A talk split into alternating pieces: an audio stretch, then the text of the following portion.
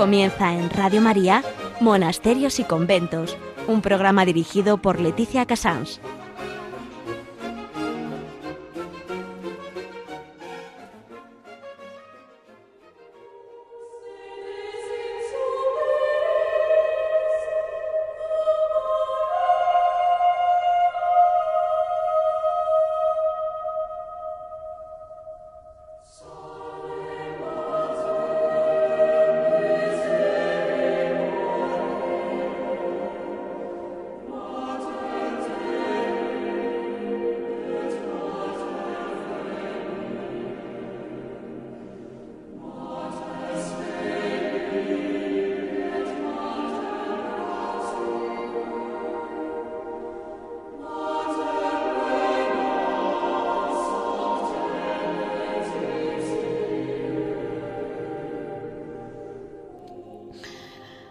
Buenos días a todos, son las 11, las 10 en Canarias, estamos en Radio María y comenzamos un día más monasterios y conventos. Hoy vamos a hablar de, mm, ya sé que en este, en este, en esta quincena que me espera son el día de Todos los Santos, el día de los difuntos, son días en que realmente quizás Mm, tengamos dos opciones, una que es llorar, que siempre está en mano, y otra que es elevar el corazón.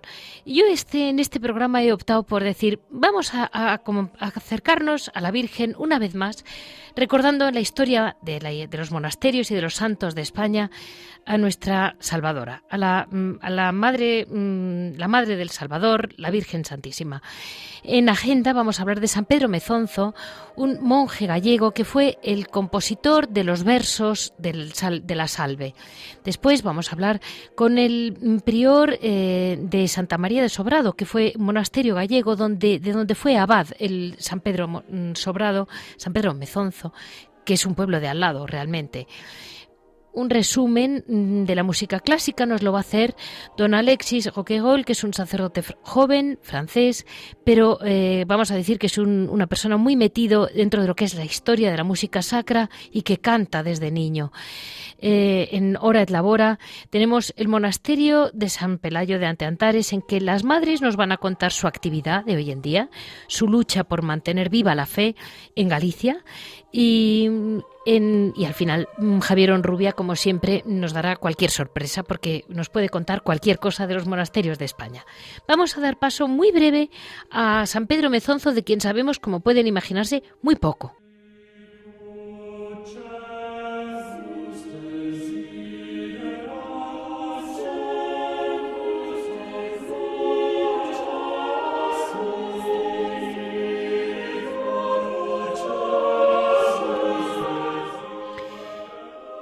Les digo mm, en cuatro palabras lo que fue este santo, un gran santo muy, muy, muy desconocido. Él fue abad de Antealtares, abad del monasterio de Sobrado, que vamos a hablar con los dos monasterios, y le tocó vivir un terrible momento del ataque de Almanzor a toda Galicia, cómo arrasó la ciudad de, Santiago. Y bueno, mm, él ni era militar ni tenía espíritu de lucha. Y dicen, dicen, bueno, esto ya es una leyenda que pueden, que mm, se da por, por real, porque realmente estamos hablando del 1930 al 1003, que es cuando él murió. Pero realmente esto que se puede considerar leyenda, mm, se puede también considerar historia, porque hay datos para considerarlo historia. Eh, él, aparte, dio la imagen de un monje santo, la imagen de un abad santo, porque fue un gran abad de los monasterios en que estuvo, le llamaron, siempre le fueron a buscar, nunca fue él quien se buscó el puesto, sino que le iban a buscar, y ya con 55 años de la época le piden ser obispo, fue obispo eh, de, Santiago, que por lo que tengo entendido en aquel momento, ante la lucha de unos y otros y una ciudad tan arrasada, necesitaba pues lo que necesitamos siempre, un obispo muy santo y un obispo muy capaz.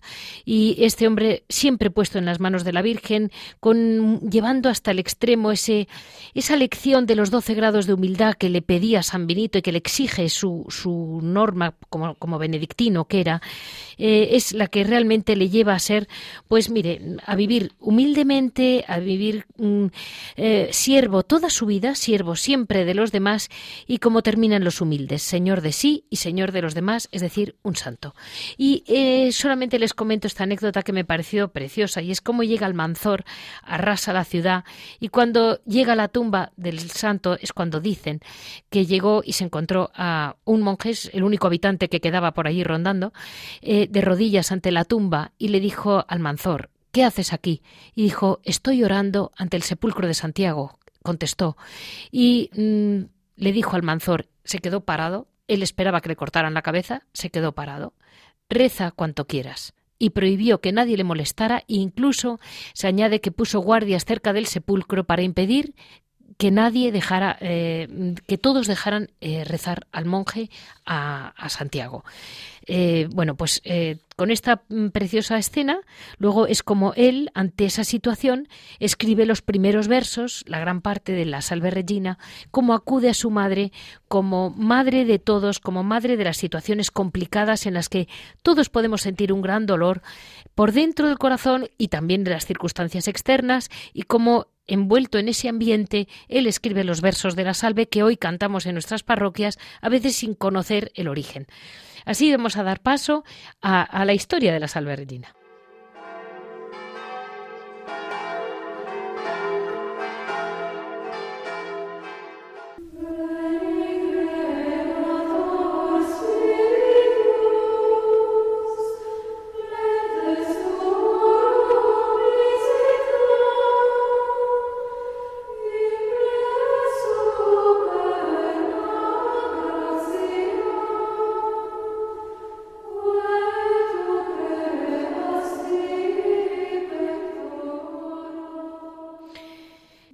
Narrarles o para poder descifrar mm, frase a frase cómo fue esta escena de mm, San Pedro Mezonzo, que realmente es súper bonita. Cómo él escribe esa, esa salve que cantamos inocentemente sin darnos cuenta del entorno que rodeó al santo que compuso los versos. Eh, vamos a hablar con el padre Carlos, que es, eh, está en el monasterio mm, donde vivió, en donde vivió eh, San Pedro Mezonzo, donde fue prior, abad, perdón, y, realmente mm, va por los caminos que él vio. Curiosamente, yo creo que él estará mucho más inspirado que todos nosotros para entender mejor el espíritu de aquel santo. Muy buenos días, padre Carlos. Muy buenos días. Pues mire, mirando así, desgranando esta salve que cantamos tantos y no sabemos muchos de dónde viene, eh, le, decía, la teoría es que San Pedro, en aquel momento, ¿cómo estaba Galicia? Porque, mm, si no me equivoco, entre la violencia de los normandos, los mm, árabes que llegan y arrasan, solo debía quedar la tumba de Santiago y San Pedro encima. Pues eh, así era. Los vikingos prácticamente arrasaron toda toda la zona de Sobrado y en aquel momento Almanzor con todas sus huestes pues había conquistado eh, Santiago, había destruido todo, menos lo que cuenta la leyenda que eran las reliquias del apóstol que las conservaba San Pedro de Mezonzo, que las protegía. Incluso cuenta la leyenda que Almanzor se encontró con un viejo monje al que respetó por el, por el perfil que, que tenía. Y este viejo monje era San Pedro de Mezonzo. Y, en aquel momento, eh, cuando las huestes de Almanzor pues, invadían eh, Santiago, es cuando cuenta la leyenda que eh, San Pedro elevó, digamos, al cielo la plegaria Salve Regina, Salve Reina de los cielos, implorando, digamos, la protección para todo el pueblo y cuando habla de Valle de Lágrimas, pues se refería precisamente a Compostela, ¿no? El lugar donde, donde llueve tanto, aquí en esta zona. Pero es, es curioso, ah, bueno, claro. Y luego también es curioso, ¿no? Como él enseguida le llama, mm, antes de, cuando, cuando acude a ella en medio de la desolación, vamos a llamarlo así, como enseguida le llama reina, digamos, dándole su poder, y madre de misericordia. Nunca dudó que ella tenía la misericordia en la mano. No, nunca, nunca. ¿eh? La Virgen María, digamos que a lo largo de toda la historia eh, de la cristiandad y sobre todo ya, digamos, en la Edad Media y la alta media, Edad Media y alta Edad Media, mm, era un poco eh, la imagen más cercana de, Dios para todo el pueblo creyente. Cuando Dios era un Dios lejano y digamos que vivía en otro mundo distinto, la Virgen era como la presencia de Dios maternal, cercana, protectora, ante la cual la gente eh, piadosamente y devotamente acudía a ella, eh, como si fuera Dios mismo. Y bueno, es que realmente hay muchísimos, hasta el, hasta el mismo Juan Pablo II, ¿no? San Juan Pablo II, mm, como nos dice, ¿no? A, Dios por María, ¿no? Que es de, si no me equivoco, o San Luis María Griñón, Antonio María Griñón de Montfort, o no me acuerdo qué santo del 18. El mismo San Bernardo, el mismo San Bernardo ya. San Bernardo ya es un enamorado. Sí, sí. Eh, y luego ese momento en que, en, claro, el Valle de Lágrimas ya lo hemos entendido, son lágrimas, con todo lo que llueve allí, él veía aquello, una pura lágrima, pero no olvidemos que hoy está Siria, está Irak, es decir, hay tierras desoladas en este mundo donde muchos pueden sentirse muy compenetrados. ¿Y cómo, eh, cómo acude San Pedro Mezonzo cuando dice, vuelve a nosotros esos tus ojos? Es esa sensación de que siempre tenemos una madre Exactamente. Siempre tenemos una madre, Dios que, que es madre. En aquel momento, como le decía antes, el, el pueblo cristiano eh, a quien acudía, digamos, para implorando ayuda y ante su necesidad y su indigencia, pues era la Virgen María, porque María era un poco el rostro materno y femenino de Dios ante un Dios que, que, que se hacía inaccesible en aquellos tiempos. Y por otra parte, él también demuestra al final de la salve cuando dice, y, en, y de este destierro muéstranos a Jesús, fruto bendito de tu vientre. Es un, como una especie de confianza, es una, un brote de, esperanza enorme por parte suya. Totalmente, sí. ¿eh? Eh, María es la llena de gracia, es la que nos, nos dona, nos, nos regala al fruto bendito de su vientre, que es Jesús. Y esto era una cosa que que tenían como muy claro dentro de la devoción mariana en aquella época y María siempre ha sido, digamos, intercesora de todas y medianera de todas las gracias. Y la gran gracia que es precisamente Jesús el Señor. Mm, porque realmente mm, hoy en día parece que, está fuera, pero no olvidemos que hay muchos pueblos del mundo que pueden estar en una situación parecida, porque también había una peste terrible, un hambre en toda Europa. Debía de ser un mundo muy duro, la verdad. Y yo le admiro porque en lugar de llorar o de salir corriendo a un monte, que fue lo que hicieron el 90% de los gallegos de Santiago ante las guerras, pues se agarró a la Virgen y la Virgen le respondió, que yo creo que hoy en día pues eh, ahora que llega noviembre y que es un momento en que la gente recuerda a gente que falta, en momentos de, de, pues estos, este Todos los Santos, este Día de los Difuntos, que la gente recuerda momentos a veces de dolor, pues siempre, mm, siempre está la salve, ¿no? Para, para levantarte el corazón. Sí, siempre está la salve. La salve, nosotros la, la cantamos, la rezamos y la cantamos todos los días, después de completas, y esta invocación a, María es, digamos que está es siempre actualizada, siempre está actualizada porque eh, en este mundo, como usted acaba de decir, como acabas de decir, pues hay situaciones que se repiten y se repiten a veces con muchísima más gravedad. Y este eh, esta súplica eh, a María, esta ayuda ¿no? del cielo, esta intervención, pues se hace presente y se actualiza en tantas y tantas situaciones de nuestro mundo donde gracias a Dios pues este, todavía está esta devoción eh, a, María, ¿no? Como la, como la reina y madre de misericordia. Mm, pues se lo agradezco muchísimo porque yo sé que están ustedes siempre ocupados, aunque parezca que no, pero en, un monasterio en el centro de Galicia, un benedictino tiene muchísimo trabajo, aunque parezca, aunque desde una ciudad no se entienda, usted me entiende muy bien porque seguro que sale corriendo a alguna parte. Le agradezco muchísimo y, y les pido que sigan y les, bueno, en nombre de todos, que la próxima salve que canten esta tarde, si no me equivoco, ¿no? En completas, me decía usted. Esta noche, sí, se acuerden de nosotros eh, y de los oyentes de Radio María, que siempre, siempre estamos aquí para ayudarles.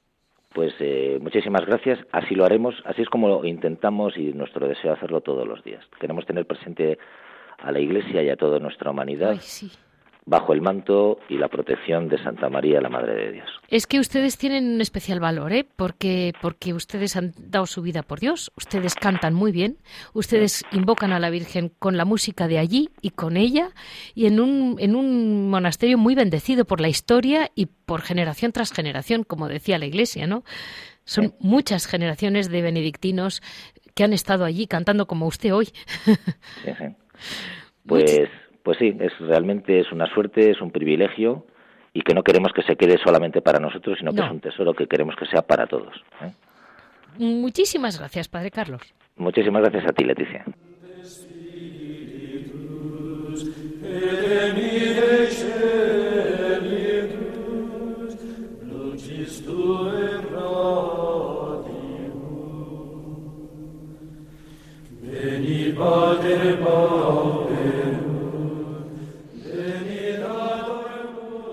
En historia, eh, más que hablar de una historia concreta de una orden de la Iglesia, como suelo hacer, vamos a seguir el hilo mm, de eh, lo importante que ha sido y que es la música en la, en la Iglesia Católica, en la liturgia católica y en la comunicación con el Señor.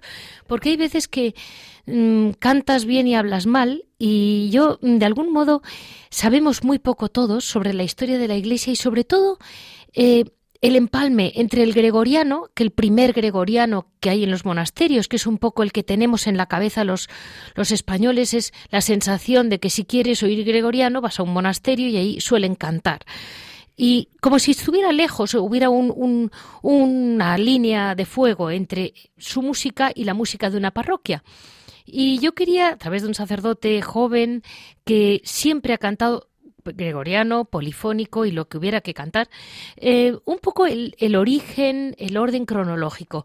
Vamos a, seguir adelante. El padre Alexis tiene una formación desde niño, es un niño que ya cantó en una escolanía, nunca dejó de cantar, eh, hizo sus estudios de música, em, él eh, se ha formado como músico, ha vivido en Italia, en Francia y en Alemania, con lo cual mm, yo creo que mejor formación general de lo que es la historia de la música sacra es muy difícil tenerla y vamos, tenemos la suerte de poder contar con él unos minutos.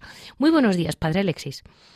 Buenos días, doña Leticia. Mm, mire, ante todo yo mm, les quería, le quería preguntar, usted que mm, no tengo nunca tiempo de preguntarle, ¿cuál es el origen más o menos que se conoce del canto gregoriano?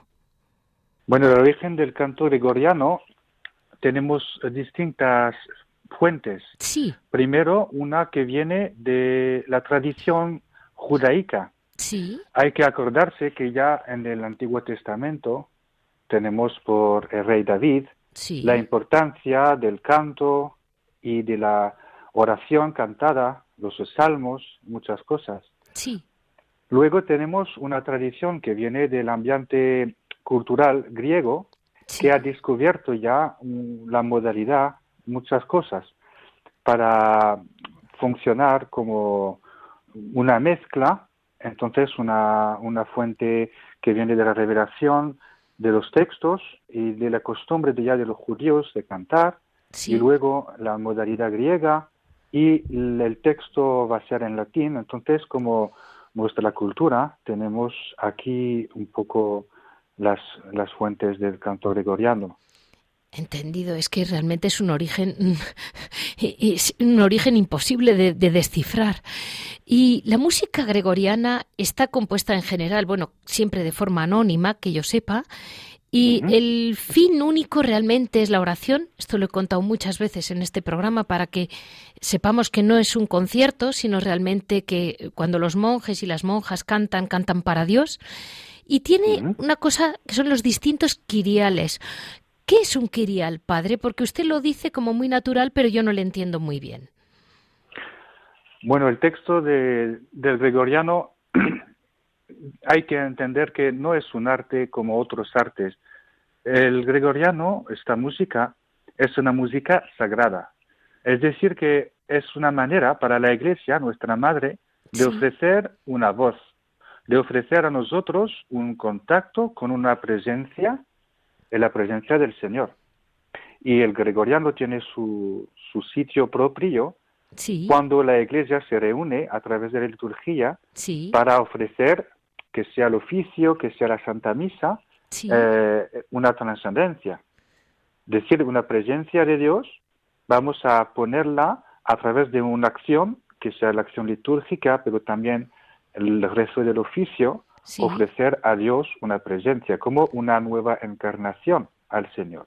Ah, Por eso tenemos en, el, en los textos sí, siempre eh, los textos de la Iglesia, que sea la Sagrada Escritura, unas oraciones y los textos de la Santa Misa. sí, Lo que entonces se llama un Kyriale sí, eh, va a ser simplemente en la parte ordinaria de la misa, por ejemplo, que sea el Kyrie, que sea el Gloria, que sea el Santus, que sea el Agnus Dei. sí, Cada, cada misa encontramos el mismo esquema y el Kyriale es una manera, es una composición que va a unir esos cantos del ordinario de la Santa Misa y que van a ser dedicados, por ejemplo, a una misa que sea de la Virgen María, va a ser dedicado a una misa, va a ser que sea solemne, que En- tiene mucha importancia, va a ser, por ejemplo, bueno, y luego sí, se, se encuentra distintos títulos de sus quirillales, pero eso viene también de una costumbre antigua en el quirille de cantar con, se llama unos unas tropes o, o unas frases sí, como litanillas, ¿no? De oraciones y cada cada va a ser una manera eh, bueno como un color, ¿no? En la. Santa Misa. Eh, sería, por ejemplo, una misa en Adviento, una misa en la Cuaresma, sí, no tiene lo mismo lo mismo carácter que sea una misa en el tiempo pascual. claro, Entonces, la- es una manera de dar un color a la oración, porque lo que importa es cómo el corazón de la Iglesia reza. Como, entonces, el corazón de la Iglesia a veces es muy triste, a veces es muy eh, en la jubilación, sí, a veces va a ser amargado por la pasión de Jesús, a Claro. veces va a ser cantando la glorificación de Dios en un santo. O, y entonces, a través del canto gregoriano, podemos entrar ya en unos, unos sentimientos que la Iglesia, nuestra Madre, nos quiere transmitir. entendido. Y, mm, padre, ¿cuándo aproximadamente, cuándo se va introduciendo la polifonía? En el, eh, el acompañamiento del órgano, porque ahí hay como un otro mundo que empieza. Bueno, el mundo de la polifonía eh, va a venir más tarde. Sí, Eh, eso en la fin, en fin de la media edad. entendido. Por ejemplo, antes el gregoriano pertenecía a una música que se llama un, el cantus plenus, es decir, que todo la, la- la- es, es simplemente una voz que es la melodía y aquí tenemos eh, todo. Bueno, y entonces simplemente poco a poco van a poner al lado de la, de la melodía Sí, una voz para dar un sustin- algo que va a sostener a la, a la me- melodía con la modalidad y una otra voz para hacer como unas distinciones, eh, lo- acompañar primero. Eso va a ser también vocal, pero no va a ser eh, el acompañamiento que, como órgano y con el gregoriano es algo que va a desarrollarse mucho más tarde. Entendido. O sea, Sí, primero empieza eh, una polifonía y ya un... Primero empieza un poco de acompañar la melodía y Entendido. luego se da cuenta que esta voz que es siempre abajo que ofrece como la base de la modalidad, se, va, se pone una voz entre las dos y también se dice, bueno, esta voz también podría evolucionar, ella también podría ofrecer un poco su desarrollo, un poco su propia melodía, por decirlo así, y poco a poco vamos a entrar en un, un arte nuevo que va a ser como, como esta, esta, estas voces, cada una va a coger su propia independencia y bueno, entonces vamos a, a escuchar polifonía verdadera. Eso el siglo, yo creo que el siglo XIV ya eh, encontramos ya manuscritos y misas. Creo que la primera misa polifónica es del siglo XIV, pero la verdad polifonía es, eh, por ejemplo, Palestrina, eh, aquí en España Victoria, aquí encontramos eh, el desarrollo moderno, decirlo, de, de, lo que es la polifonía en la música sagrada. Solo le molesto con dos preguntas más. Mm, padre Alexis, eh, estudiando un poco, un poquito, mirando por encima música para una boda, para una ceremonia, miras a Bach, a Händel, a Mozart, hasta Mozart, mm, y, Beethoven todos, y todos tienen composiciones de misas. Lo, que ellos lo llaman una misa y tú lo miras así mm, sin, como buena inculta como yo miras en internet y pone Kirie de la misa de no sé cuántos y dices pero este señor, ¿por qué compone misas? Entonces yo le pregunto, los grandes compositores como que componían misas para ocasiones. Esas oraciones que usted decía. Es que antes, al principio, eh, la música se desarrolla a través del canto litúrgico, que tenía casi la, allá un poco de música profana, pero eh, lo más importante, los que lleva más la música, es el servicio litúrgico. Sí.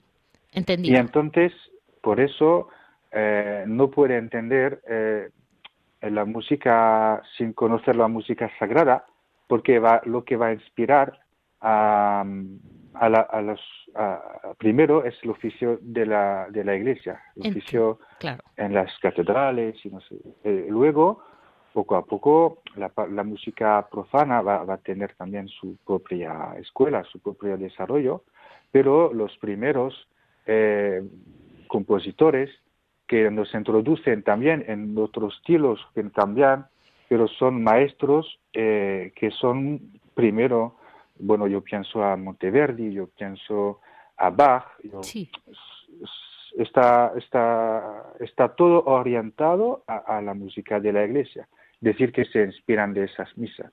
Entendido. Mm, y, mm, padre, es que en España tenemos la música gregoriana, concretamente, muy asociada a los monasterios como algo realmente igual de antiguo que las piedras de nuestros monasterios. Pero usted es un sacerdote joven, francés, no es un monje, canta música gregoriana y polifónica, siempre ha estado en coros desde niño y, sigue siendo, tanto que mm, tiene su pequeño, eh, su coro mm, con sus otros sacerdotes a quien pertenecerá siempre. Luego se ha ido hasta África a enseñar a cantar a los niños en una misión, eh, canta con nosotros en España. Em, eh, ¿La gente joven mm, le sigue atrayendo la música gregoriana, padre? Bueno, es que nuestra música, que no es nuestra, que es la, que es la, música de la iglesia, es como es nuestra iglesia. Nuestra iglesia es joven porque es la iglesia de Dios. Claro. Y eso me parece, primero, es que hay, hay una parte de la música esta que es un poco sacramental, que, que te lleva a una gracia que toca a, a, que es el hombre. Y lo que es el hombre eh, no cambia, no tiene cosas que, que son que pasan de moda, no, porque el hombre permanece así. Y Dios permanece Dios y entonces hay algo que aquí es sin edad, es que algo que supera. Yo me acuerdo mucho que nos contaba un monje que nos enseñaba el gregoriano y es verdad, un, un, día viene un gran compositor muy famoso y también que dirige a, orquestas y todo de, de París, viene aquí en este convento escucha la misa de los monjes en Solesme sí. y cuando sale dice al, padre de, profesor del canto, dice, aquí hay más que la música. Y claro, eso es que Gregoriano, eh, muchas partes, muchas obras son anónimas, son casi, no, no sé si sería justo realmente, pero me parece que hay un poco de inspiración también del Espíritu Santo, una obra muy desconocida, porque, vamos, es que esta música no, no, quiere, no quiere ser ofrecida a los hombres como otro arte, pero la fin de todo es encontrar a Dios. Y entonces eh, es la meditación, es la oración. No se puede separar tampoco esta música de un acto de, oración. Eh, y por eso mm, no puede ser vieja, no puede ser como una piedra algo que se conserve en un museo, pero eh, usa el instrumento que es el hombre. Y este hombre eh, habrá siempre sus cosas, su historia, pero al final el hombre permanece lo que es y por eso toca y va a tocar siempre a, todos, a las generaciones. Entonces los jóvenes, claro que escuchan esta música con su corazón, con sus deseos de trascendencia, sus deseos de Dios, y cada joven está así eh, en, esta, en esta búsqueda, ¿no? Entonces yo creo que por eso lo podríamos enseñar que, bueno, hay una manera de cantarlo y hay que ser eh, atractivo por, por su no como algo que canta un poco a veces como si, si es algo que tiene que hacerlo. No, no, es veramente si lo canta con su corazón, con tu oración, eh, yo creo que cada persona puede ser tocada. Pues muchísimas gracias, Padre Alexis. Vamos a terminar esta parte del programa con, con ustedes. Usted mismo está dentro cantando la Salve Regina, que ha sido un poco la, estrella de este programa, y cómo entre todos cantan una melodía que todos, o eh, casi todos conocemos, hemos oído muchas veces, cantada de una forma pues común, cantada por ustedes y acompañada de fondo con un órgano, creo. Y así vamos a terminar eh, dejándole cantando, aunque usted no se va a oír. Muchísimas gracias, Padre Alexis. De nada. Hasta luego, Dios le bendiga.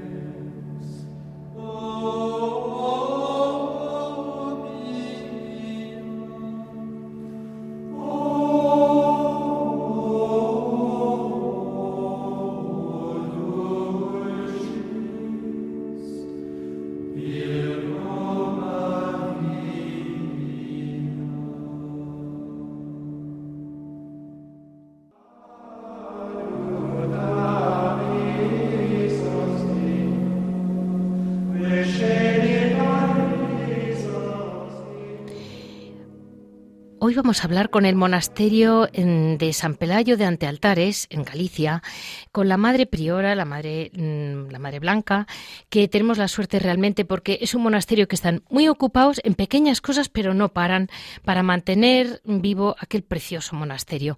Muy buenos días, madre.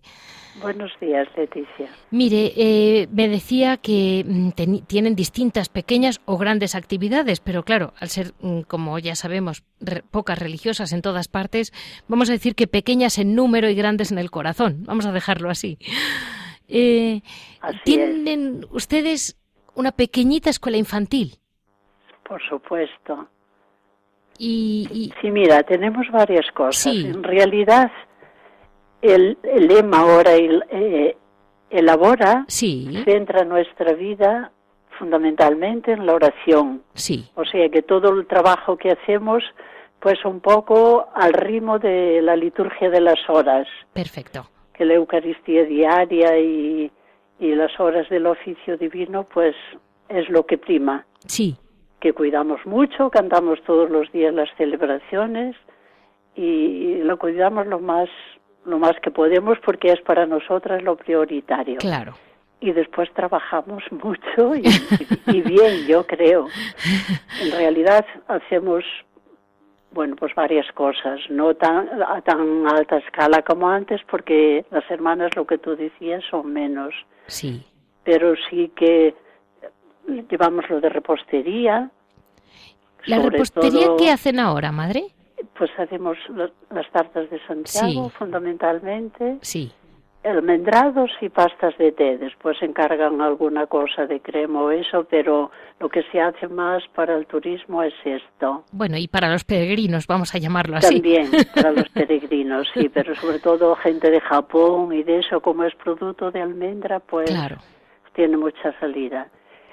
Bueno, y después tenemos también, como te decía, una escuela infantil. Sí. Una pequeña escuela, porque ahora ya, antes teníamos varias aulas, ahora nos hemos quedado con una. Sí. Pero lo que sí, que, que y estamos muy contentas además, porque creo que estamos haciendo algo muy valioso a nivel de propagar la fe, ¿no? Es la catequesis. Ay, esa es maravillosa. Y aquí sí que hay muchos niños y no es porque nosotras los busquemos. Esto se lo va a explicar mejor la hermana Mónica, que es la que lo lleva. Perfecto. Se lo explique ella. Yo le explico un poco las otras actividades que hacemos. Eh, bueno, como le decía, lo de la repostería. Tenemos también un taller de ornamentos que ahora se hacen pocas cosas porque eh, faltan brazos. y luego tenemos también que atención a las hermanas mayores, claro. ya son algunas las que necesitan pues mucho cuidado, ¿no? Sobre todo, aunque andan por ahí, pues tienes que estar pendientes y eso. No tenemos ninguna encamada en la en la, en la enfermería, pero sí que, que necesitan atención. Y luego cuidar el monasterio, un museo que también tenemos una funcionaria de la Junta, pero está solo cuatro meses y después nosotras, como no queremos cerrar la iglesia para que la gente pueda orar, pues conlleva también tener una persona allí, ocupada. Vale. Luego el archivo, también abierto a investigadores, que también a veces hay que atender. Pues se ha investigado muchísimo, porque el tema de los archivos, ¿verdad? En los monasterios. Sí, sí. si está bien cuidado, lo tendrán, vamos. Sí, lo tenemos bien porque la archivera que ahora ya se jubiló, que ahora ya es otra, lo dejó todo muy catalogado y muy bien. Bien. de hecho han venido mucha gente y viene a hacer tesis y cosas de estas. Claro. Bueno, y después, ¿qué más cosas? Una pues hospedería. ¿Qué? Una hospedería tiene. Exactamente, la hospedería también, que ya sabes que la acogida en la vida beneditina es fundamental también. Es muy bonita la explicación de San Benito de cómo acogen siempre Benedictín a gente.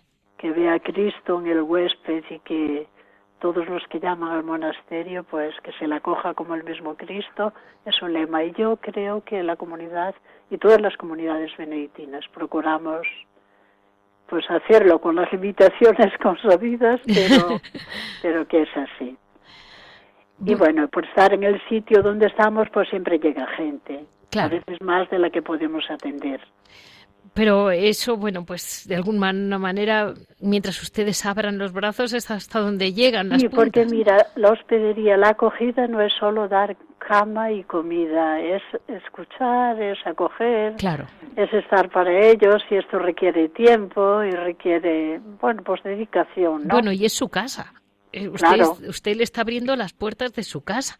Exactamente. Que eso es algo que como que la gente a veces va buscando casi un hotel sencillo y digo, no, no es un hotel, se está usted metiendo en casa de unas personas. Procuramos que esto no sea así. Claro. De hecho, también seleccionamos por los horarios, porque hoteles sobran en Santiago. Claro. Pero nosotros hay un horario específico, fundamentalmente la gente que, que, viene a rezar también con nosotras o que quiere hacer unos días de retiro o que quieren estudiar y estar, bueno, pues tranquilos, ¿no? Pero ya te digo, no, nada de, no es un hotel, no, para nada. Mire, Madre Blanca, me voy a aprovechar de usted tres minutos. He estado comentando en el programa que está un poco dedicado a la salve y a la música, eh, que era mm, San Pedro Mezonzo el que la compuso. Pero es verdad que yo, un benedictino me había comentado, y usted me lo confirma, que es San Pedro de Claraval quien añade las frases finales, ¿verdad? San Pedro no, San Bernardo. San, Bernardo, perdón. San Bernardo. Me he liado, San Pedro con San Bernardo. nada las frases. Sí, la invocación final y esto sí. Esa, esa última o por lo menos eso dice la, historia. Vale. Sí, porque es como de otro estilo. Es como si el fue un estilo que no es el mismo, ¿no? Ruega por nos. hay un momento ahí al final que es como una frase más larga. Mm. Sí, es un poco distinto. Yo ahora no, técnicamente no voy a ponerme a explicarlo porque no no contaba con eso. No, no, no, por supuesto, esto ha sido de decirle alguna cosa que no es, pero no. pero sí esto sí desde siempre pues se piensa que fue así. Mm, pues muchísimas gracias realmente, porque pienso que hoy en día, eh, como yo creo que la gran labor que pueden hacer es el ejemplo, si además lo, lo, lo complementan con una hospedería, cuidada como usted ha comentado y, mm, y, todo lo que es formación que nos lo va a comentar la hermana Mónica pues claro es un conjunto que es el que el que más puede formar es eso. Es claro que sí. hoy en día estamos ya en el mundo del ejemplo. Sí por supuesto. Pues entonces le paso a la hermana Mónica ella le explica muy bien todo ese tema de la ella toda su vida ha estado aquí en el colegio prácticamente desde muy joven y, lo de la catequesis también surgió así, muy, ella lo explicará muy bien, porque además lo hace con mucho cariño, con mucha entrega, porque esto no, no es subvencionado ni es nada, ¿eh? La catequesis es algo gratuito que la comunidad quiere hacer, pues, como una pastoral, ¿no? Sí, sí. De la fe. Pues, nada, muchísimas gracias, madre, muchísimas gracias. Nada, gracias a ti, gracias a ti. Y rezar por nosotras. Sí, Sí, por supuesto. Buenos días. Buenos días, hermana Mónica.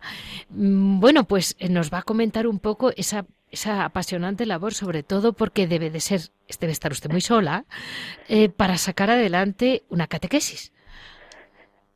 A ver, es sí, no cabe duda, todos, todas las cosas implican entrega, sacrificio, eso no cabe duda. Sí. Pero tampoco eh, se no se hace, pues no es también tan costoso, también el poder transmitir lo que uno vive eh, es un don también poderlo hacer. como ya como ya os han dicho, esto no es una escuela de catequesis, ni nosotros nos hemos propuesto eh, tener una escuela. Vale. Esto surgió porque los padres de los antes teníamos eh, los dos ciclos de educación infantil. Sí. Entonces, cuando los niños salían, pues los padres siempre les quedaba como mucha nostalgia, pena de que no continuaran con lo que aquí hacían, sobre todo cuando hacíamos los festivales de Navidad, que hacíamos casi una obra de teatro. Sí, claro. Entonces, eso, bueno, pues les gustaba y se daban cuenta de que ahí había algo más que simplemente cantar un villancico. Claro. Bueno, toda, y toda la, todo el proceso que hubo y toda la enseñanza que se les daba, porque los niños realmente tienen mucha, mucha capacidad. Muchísima. Pueden aprender mucho. Tiene razón. Sí, sí. Y sobre todo son tan, tan inocentes que, como que la idea de, de la religión, de Jesús, eso tienen ellos mucha cabida y, y yo eso como que me daba cuenta que era una pena que les priven, mm, bueno, pues de esta enseñanza.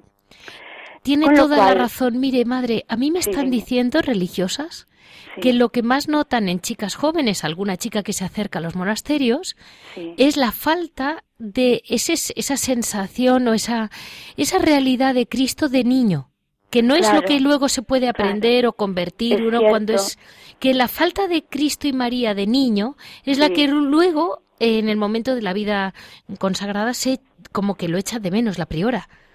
Mira, tú eres más joven, pero yo mm, y, todos los de mi edad y, después, eh, a la vez que, que, nos alimentaban cuando nacimos, también nos iban metiendo ya, eso iba con la leche, con la leche materna, iba el, sí, iba el sentido de Dios. Sí, sí. Y, eso es algo que hoy día yo no lo encuentro en los niños. No, no, le toca a usted. ¿Es usted la única que se lo puede transmitir? Pues no, mira, empezando porque ni siquiera saben eh, santiguarse. No, no. es verdad. Ni, y ya no digamos otra cosa. Pero es que no tienen ese sentimiento religioso de Jesús, por ejemplo. No, saben ni que existe. Es, es una cosa, están bautizados, pero nada más. Y, y, le toca a usted pues hacer ese hueco tan importante como usted dice muy bien, que a los niños les entra muy bien. Sí, muy bien, muy bien. Lo peor es que eh, antes se decía que los niños, las personas, los adultos, los jóvenes, los adolescentes, que después de la confirmación eh, todo se acababa. Sí. Pero ahora es desde la comunión, desde la primera comunión. Sí, tal cual. Y además una comunión muy jovencita, muy niños, que todavía son muy chiquititos. Sí, sí. Y los padres, bueno, dicen, ah, pero sí ya está, ya vino, ya hizo la primera comunión. Sí. Y entonces yo les digo, sí, y también saben leer y saben escribir, pues que no vayan al colegio. claro. Tiene razón. Está muy bien, muy bien dicho, muy bien. Me ha gustado. y bueno, aquí también yo lo que les introduzco, bueno, sobre todo eh, el catecismo, uso el catecismo de Jesús es el Señor, que es el de la conferencia episcopal. Sí. Y, pero aparte de eso, pues yo les explico lo del año litúrgico, les explico cada día, les doy para casa un papelito que antes lo leímos aquí, que lleve el Evangelio del domingo. Claro. Entonces es una forma también, yo les digo que eso lo tienen que leer sus papás con ellos en casa, que ya se los pongo también a los padres cuando vienen a pedir, que otra cosa que les digo siempre es que lo mejor es que fueran a la parroquia, pero es que hoy día la gente, la mayoría, no estoy hablando de todos, pero sí que la mayoría pues no, no sabe ni, ni qué es la parroquia, ni dónde están situados, y dicen, no, es que los fines de semana nos vamos, es que no estamos aquí, bueno, todas esas cosas. Sí, sí. Es toda una problemática muy distinta a cuando nosotros éramos niños. Pues ahí estamos. Muchísimas gracias a ustedes por estar, además de pidiendo por toda la Iglesia y por todos nosotros, en la lucha de, bueno, de ayudar al, al próximo más próximo, que son esos niños preciosos que son la fe del futuro. Pues sí, pues sí, ahí está, ahí está el futuro. Pues muchísimas gracias. Bueno, gracias a vosotros también por el trabajo que hacéis. No, eh, todo lo que podamos hacer por ustedes, usted me llama, me escribe a monasterios y conventos arroba y si puedo a través de Radio María les ayudaremos siempre. Pues muchísimas gracias. Muchas gracias.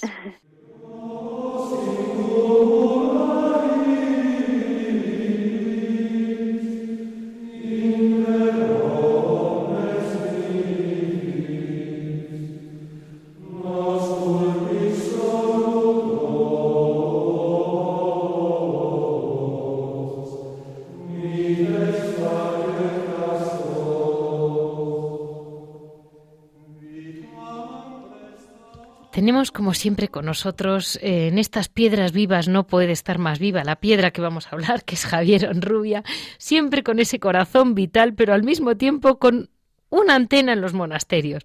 Muy buenos días, Javier. Buenos días, Leticia, ¿qué tal? Pues mira, te llamo en blanco. Te pregunto, ¿qué noticia mm, relacionada con nuestros santos, nuestros monasterios tienes cerca?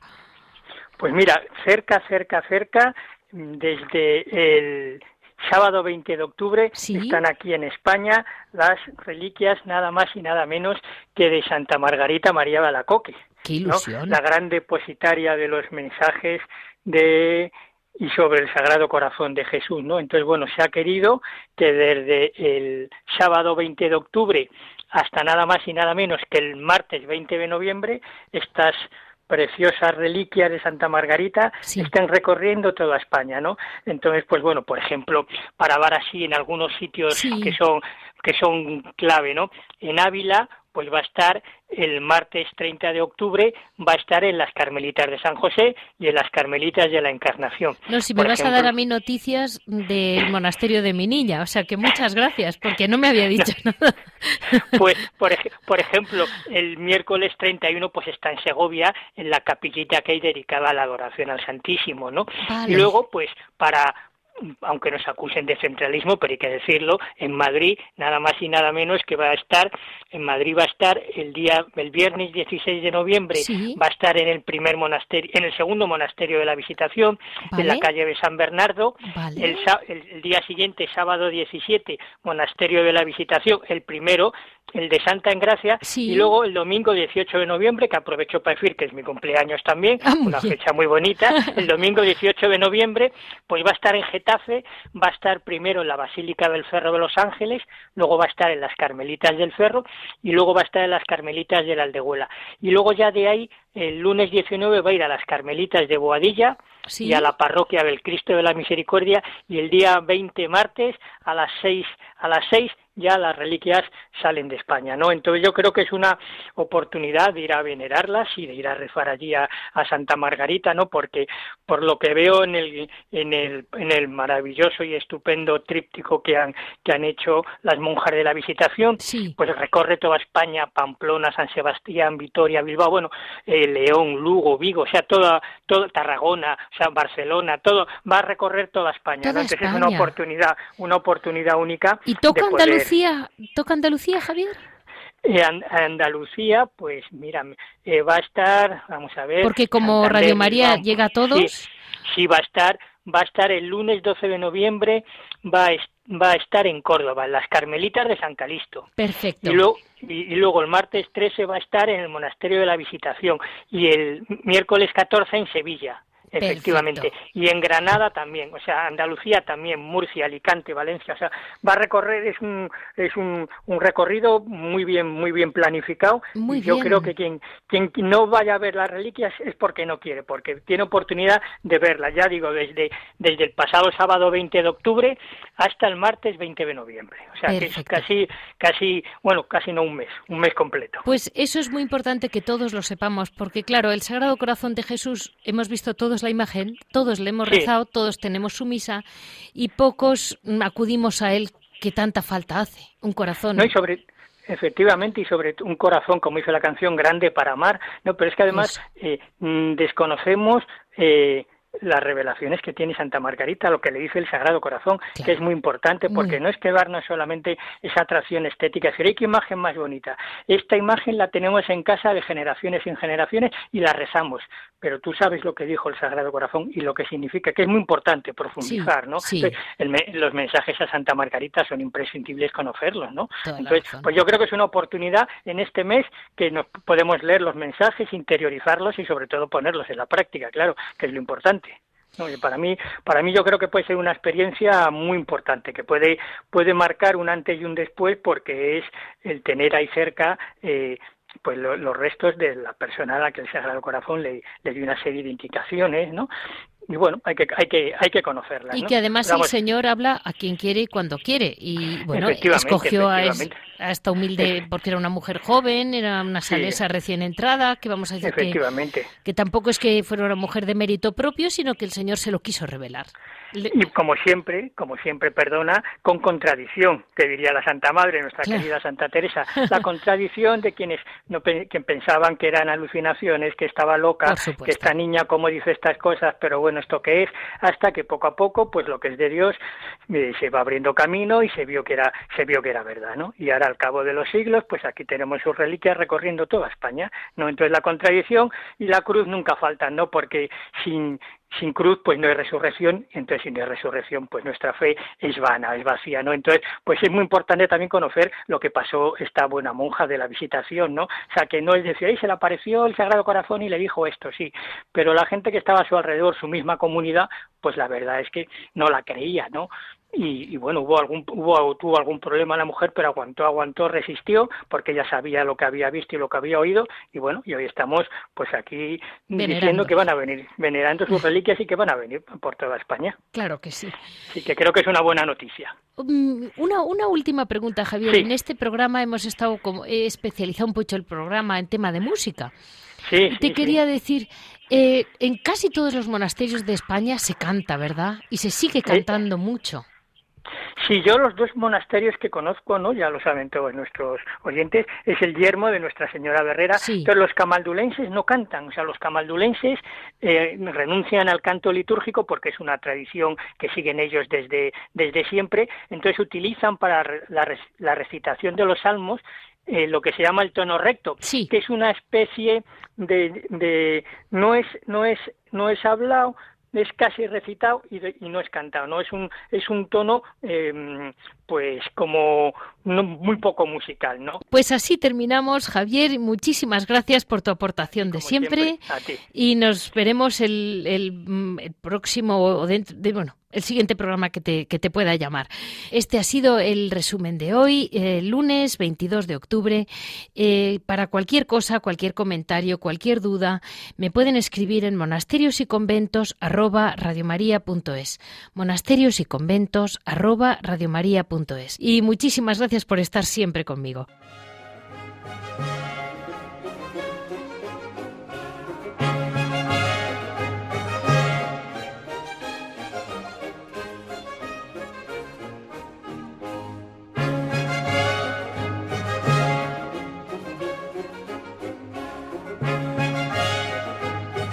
Han escuchado Monasterios y Conventos, un programa dirigido por Leticia Casans.